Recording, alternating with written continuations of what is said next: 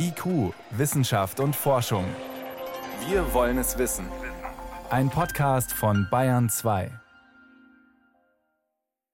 Manche haben große Bedenken oder sogar Angst davor und andere sehen in ChatGPT eine große Chance, vielleicht die Chance für die Bildung von Schulkindern und Studenten. Wie ChatGPT an Schulen und Universitäten einerseits für Euphorie, aber auch eben für Ratlosigkeit sorgt, das ist heute eines unserer Themen. Aber zuerst der Wirkstoff Psilocybin, der steckt in bestimmten Pilzen und kann als Droge missbraucht werden. Aber auch die Medizin hat die Magie dieses Stoffs längst entdeckt, nach dem Motto, wie Pilze manche Therapien erst möglich machen. Wissenschaft auf Bayern 2 entdecken. Heute mit Stefan Geier. Vorweg ein kurzer Hinweis. Wir sprechen eben über diesen Wirkstoff, der in halluzinogenen Drogen steckt, vor allem in manchen Pilzen, auch Magic Mushrooms genannt. Und alles, worüber wir berichten, ist in kontrollierten klinischen Settings gemacht worden. Studienteilnehmer sind in der Regel über 25 Jahre alt. Privathandeln oder Psilocybin kaufen das illegal. Soweit diese Warnung und die zeigt schon, man muss im Kopf haben, Psilocybin ist eine Droge. Und trotzdem, immer mehr wird dieser Wirkstoff auch in der Therapie von Krankheiten ausprobiert, allen voran von psychischen Erkrankungen. Veronika Bräse zeigt das mal mit einem Beispiel. Um es gleich vorwegzunehmen. Es ist noch nicht klar, ob Zauberpilze stark Magersüchtigen helfen können.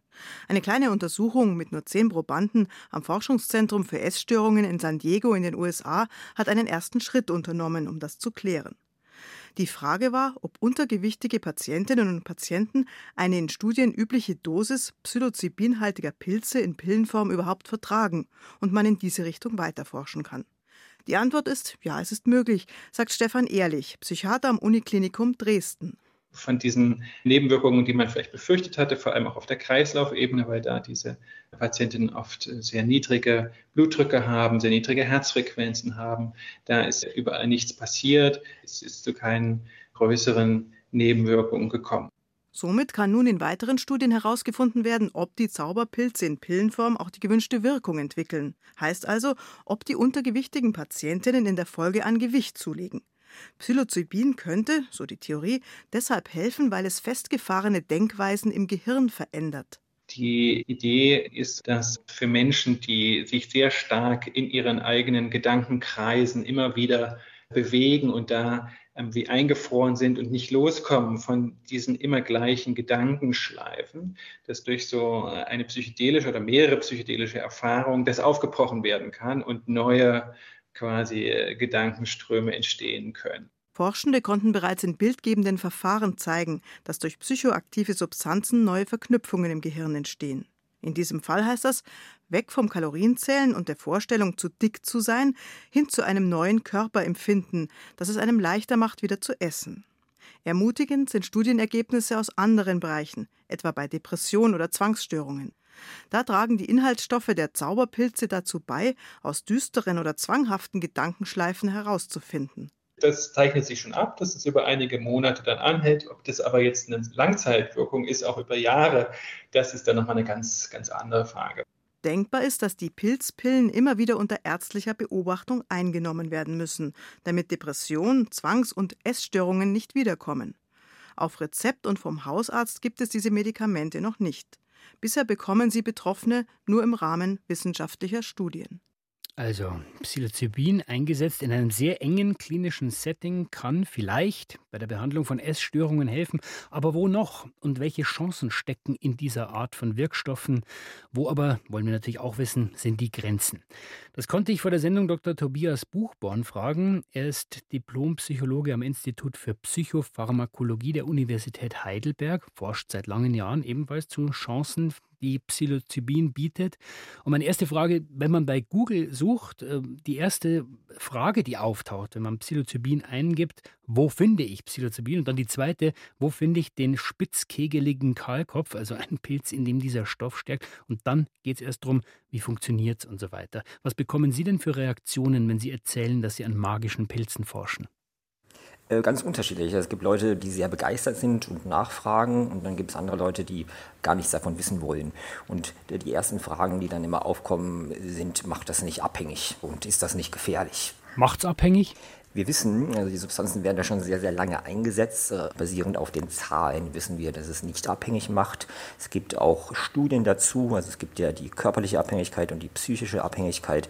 Es gibt Studien zu LSD, wo die Substanz über 80 Tage verabreicht wurde und dann hat man das LSD einfach weggenommen und die, äh, die Probanden haben das noch nicht mal mitbekommen. Also es gibt sehr hohe Toleranzentwicklung und keinen körperlichen Entzug. Also es gibt keine körperliche Abhängigkeit und auch die psychische Abhängigkeit ist eher gering. Was für Probleme muss ich denn haben, Herr Buchmann, damit äh, Sie, wenn ich zu Ihnen in die Behandlung komme oder einen Kollegen, der damit arbeitet, damit Sie sagen, Pilze, also genauer natürlich Psilocybin, das wäre ein Weg, den man versuchen sollte? Ganz wichtig ist zu wissen, wir haben im Moment tatsächlich die breiteste Empirie, dass man Psilocybin bei Depressionen einsetzen kann. Aber es gibt auch schon diverse andere Studien zu Angststörungen, zu Zwangsstörungen, zu Sucht, äh, zu Essstörungen, wie wir es gerade gesehen haben. Und muss man sich erstmal fragen, wie kann das denn sein, dass man eine Komponente bei so vielen verschiedenen Störungen einsetzen kann? Es sind ja lauter verschiedene Krankheiten. Genau, die haben erstmal auf den ersten Blick nicht so viel miteinander zu tun. Und da muss man sich vor Augen führen, dass Psychedelika per se keine Antidepressiva sind, keine Anxiolytika, keine Antibulimika, sie sind das alles nicht. Also die Medikamente, die man normalerweise in diesen verschiedenen Therapien zum Einsatz bringt. Genau. Diese Spezifität haben diese Substanzen nicht. Was sie machen, ist, dass die psychologische Prozesse bahnen.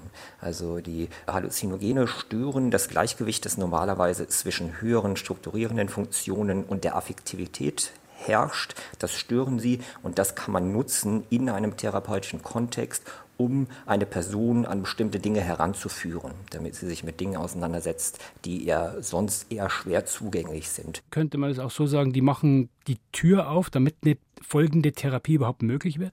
Genau, also im Grunde, wenn man zum Beispiel an die Zwangsstörung denkt, Zwangsstörung ist zum Beispiel eine Angststörung, es geht ganz oft darum, dass die Psyche ungünstig, nicht gut anpassende Verhaltensroutinen hat, die also nicht zwangsmäßig sind, sondern die nur irgendwelche Emotionen im Schach halten soll. Und Psychedelika stören erstmal die Fähigkeit des Ichs, der, der Psyche, diesen Routinen nachzugehen. Also sie durchbrechen erstmal diese Routinen und dann kann man daran kommen, was Routinen zu verstecken suchen, nämlich in der Regel negative Emotionalität.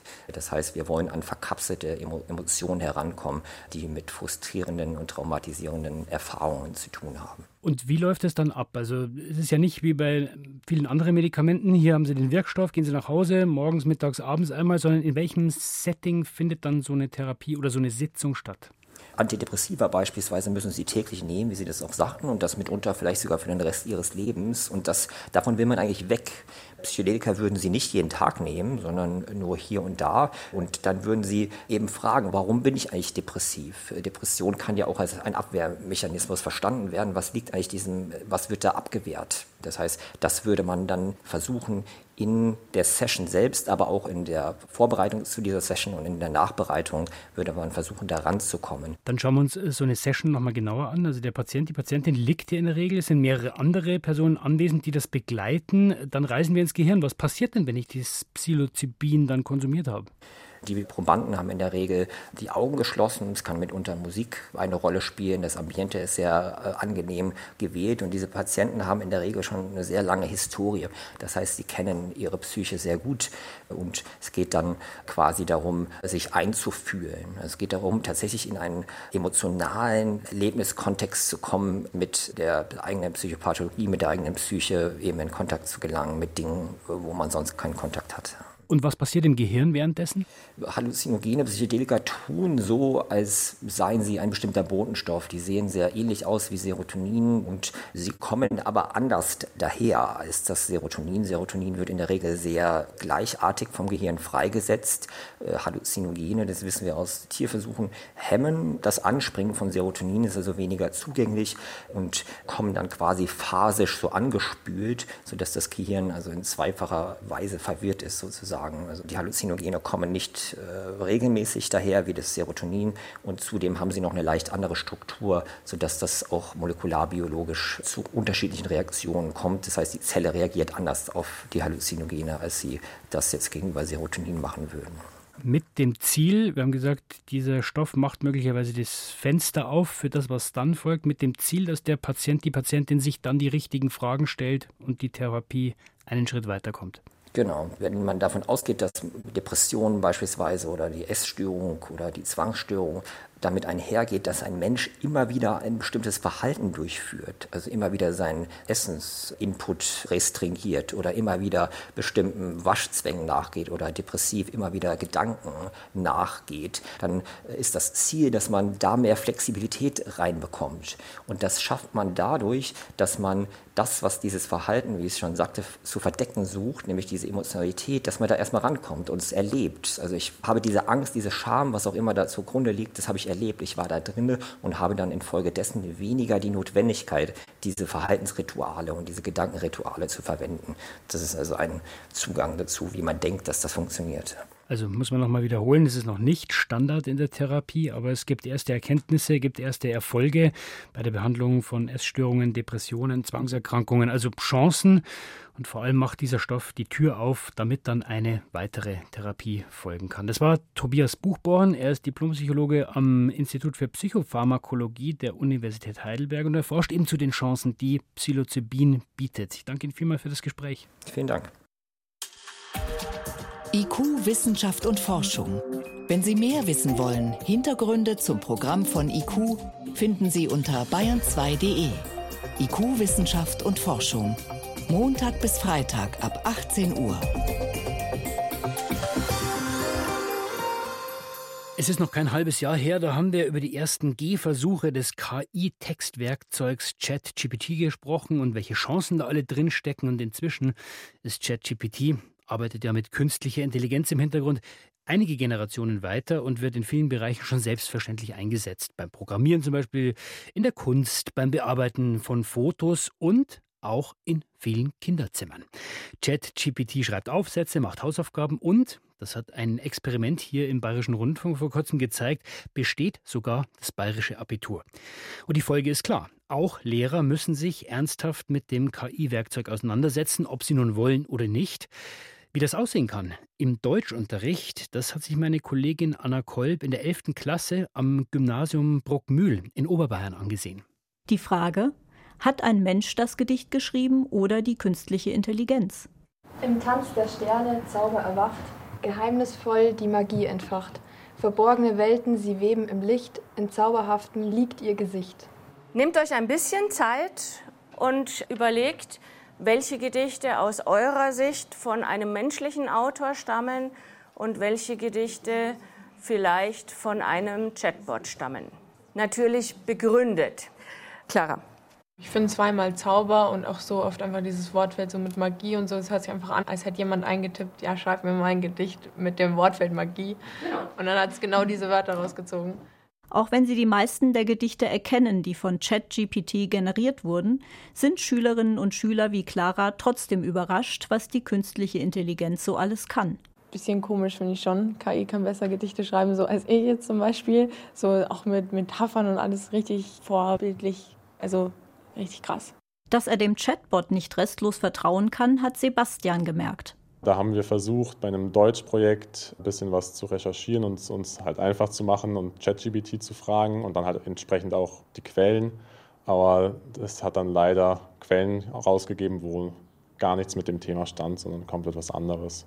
Und dass ChatGPT den persönlichen kreativen Schreibprozess nicht ersetzen kann, hat Deutschlehrerin Alexandra Eberhardt mit ihrem Kurs auch schon ausprobiert. Wir haben es genutzt im Rhetorikkurs. Also ich habe eine Liste von zwölf Redeeinleitungen schreiben lassen von der KI und die waren halt stinklangweilig, also einfach nur Standard. Und wir haben versucht, eben den Schülern zu zeigen, es braucht irgendwie einen guten Aufhänger, es braucht was Originelles, was Einzigartiges. Und das hat die KI halt gar nicht gemacht. Und ich denke, sie können es nutzen als Inspirationsquelle aber es muss eben klar sein, diesen individuellen Stil, den kann man mit der KI nicht generieren. Viele Schülerinnen und Schüler nutzen ChatGPT, um sich Zusammenhänge noch einmal einfach erklären zu lassen.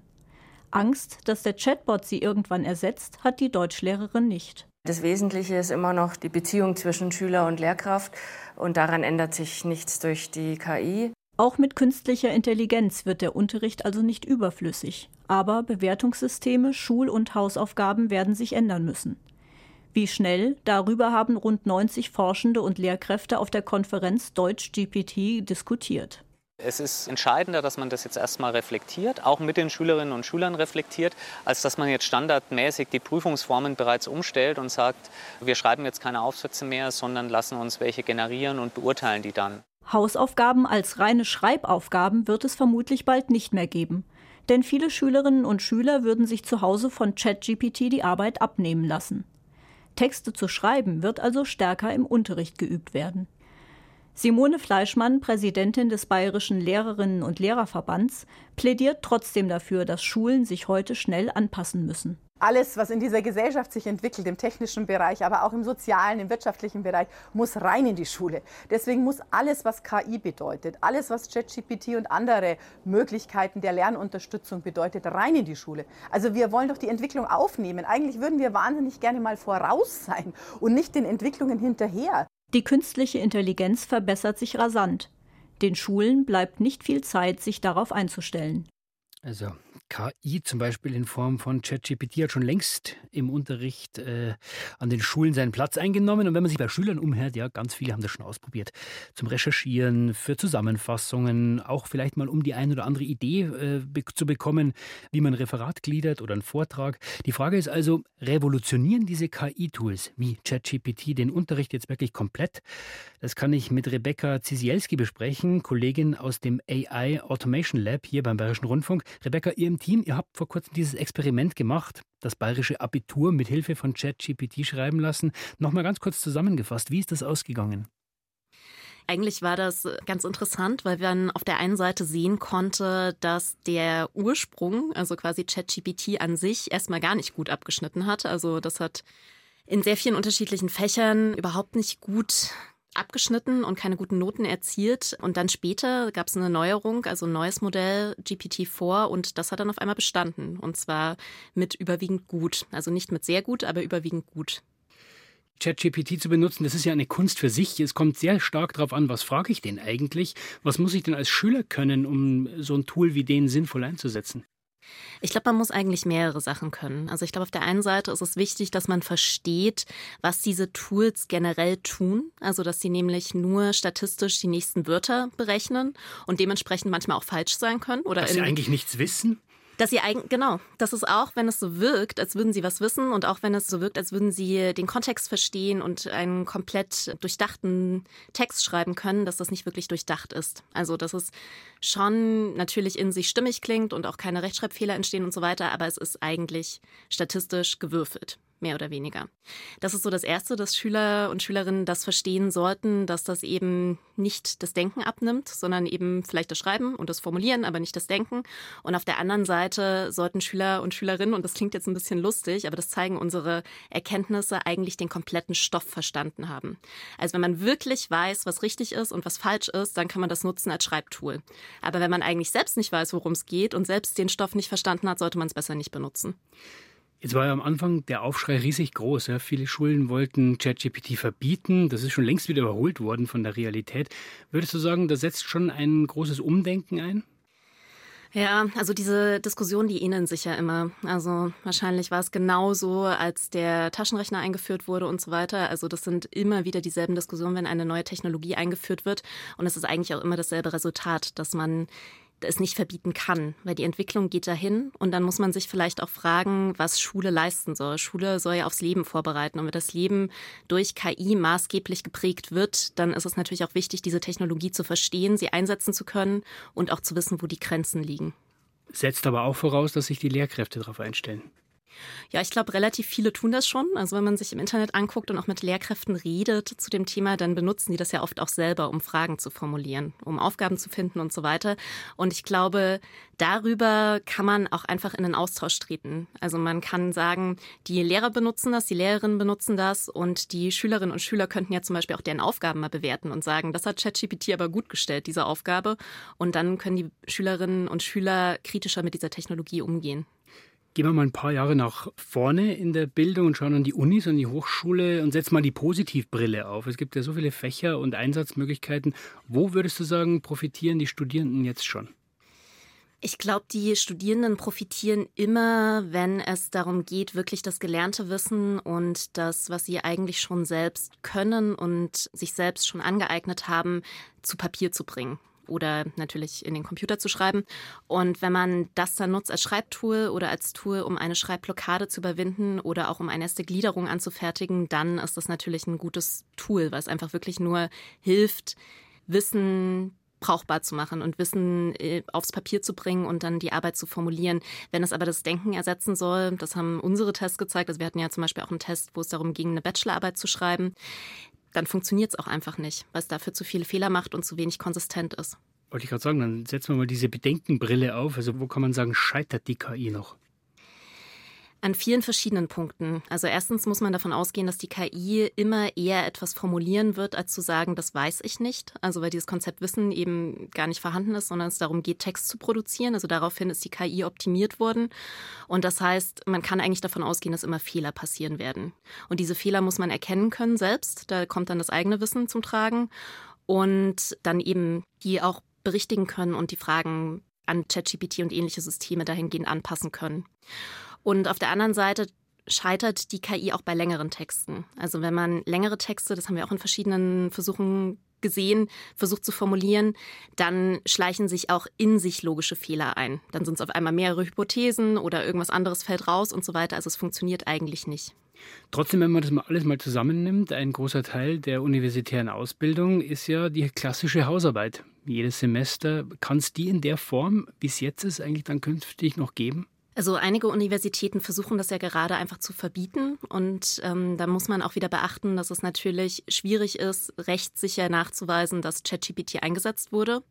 Und das ist auch die Frage, ob das jemals möglich sein wird und ob jemals ein Algorithmus wieder geschrieben werden kann, der das nachweist.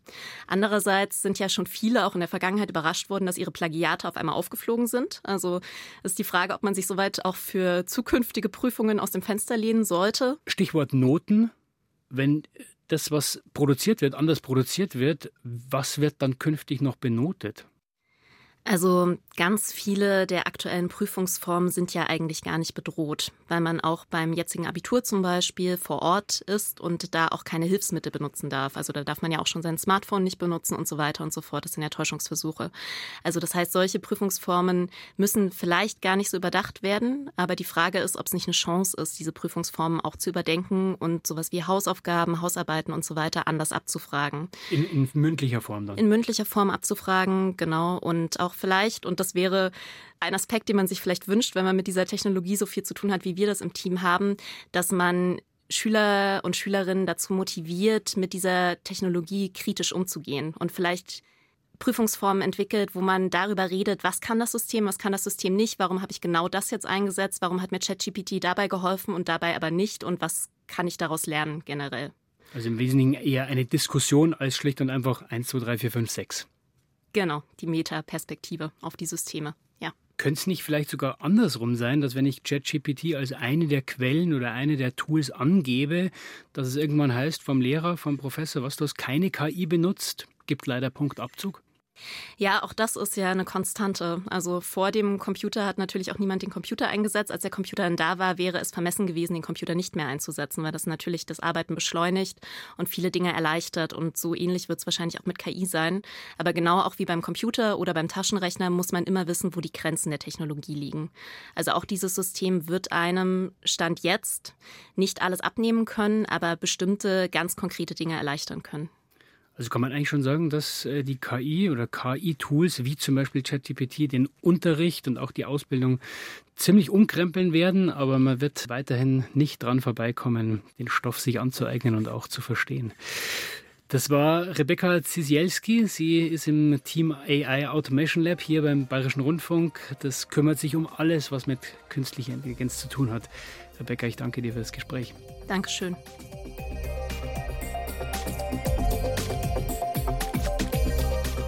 Ja, und soweit war es das schon vom IQ-Team für heute.